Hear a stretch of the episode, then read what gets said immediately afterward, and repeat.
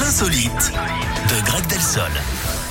Il est 11h04 sur Radioscope. On parle de quoi ce matin, Greg? On va en Allemagne, Eric. Ouais. Une femme a vécu une drôle de mésaventure récemment. Elle a tout simplement été enfermée dans sa salle de bain à cause de son lave-vaisselle. Forcément, hein, ça n'a pas dû la mettre dans son assiette. Mais en fait, la porte de l'appareil s'est ouverte automatiquement à la fin du cycle, ce qui a bloqué la porte de sa salle de bain. Elle, évidemment, se trouvait à l'intérieur. Oui, c'est un petit studio. Hein. Pour Ouais. ne rien arranger, elle venait d'emménager, ne connaissait personne à proximité. Elle a donc appelé une amie qui a prévenu la police. Finalement, ce sont les pompiers qui sont intervenus car elle avait laissé la clé sur la porte.